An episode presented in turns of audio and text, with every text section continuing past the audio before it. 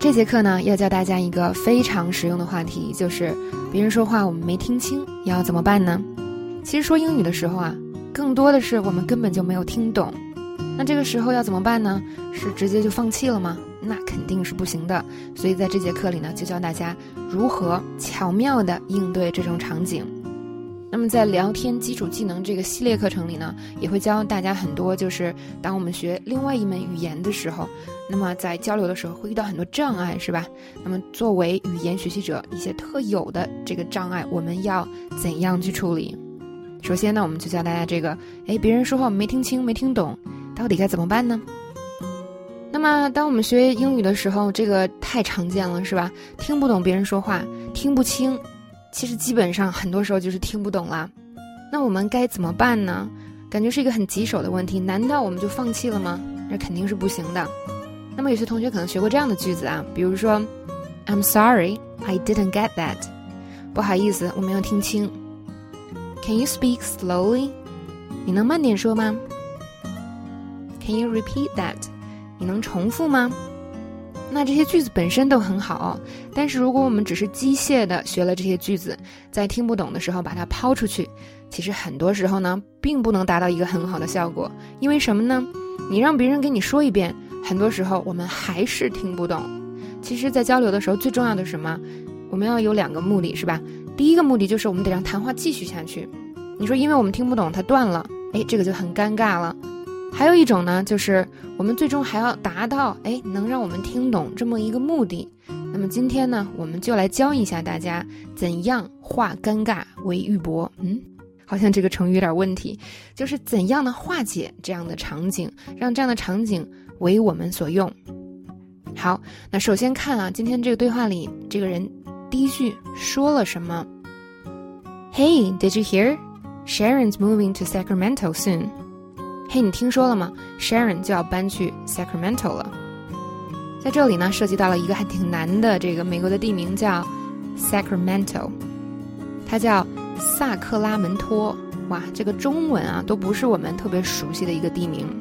但是呢，它其实是加州的首府，按我们中文的话说就是省会。哎，这样这个地名对大家可能就有一些意义了。好，那我们说话的时候，如果听外国人说了这么一句。本来这一句就不一定能听清，在中间加上这一个词，就是完全不知道。很多时候大家就懵了。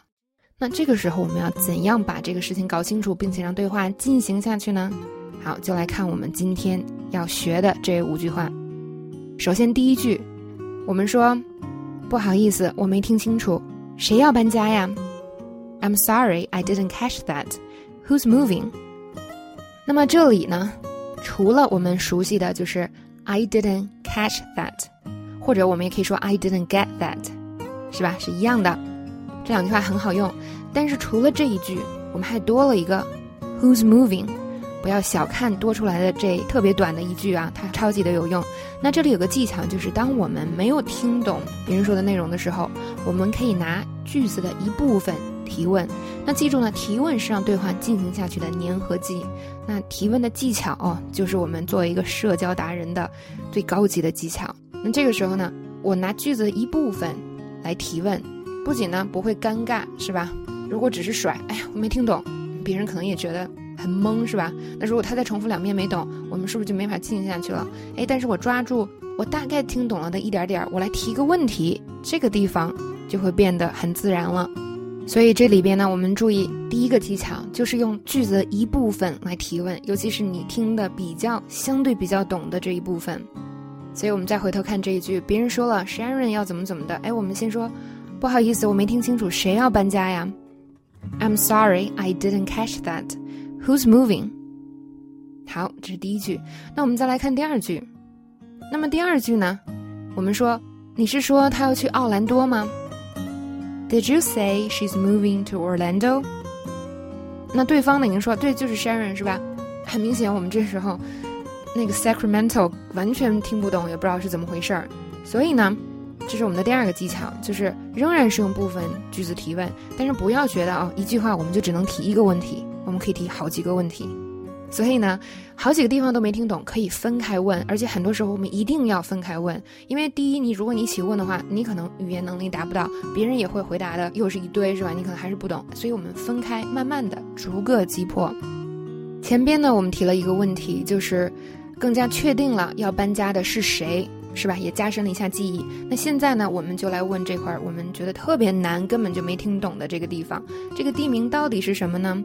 我们可以找一个我们。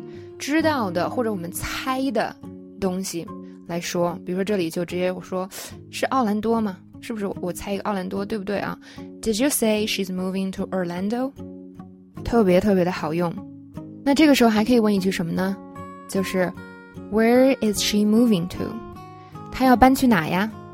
那这两个问题呢，作用上在这里是很相似的。好，这里我们再科普一个地名，奥兰多是吧？Orlando。Orlando。好，这是第二句，用句子的另外一部分提问：Did you say she's moving to Orlando？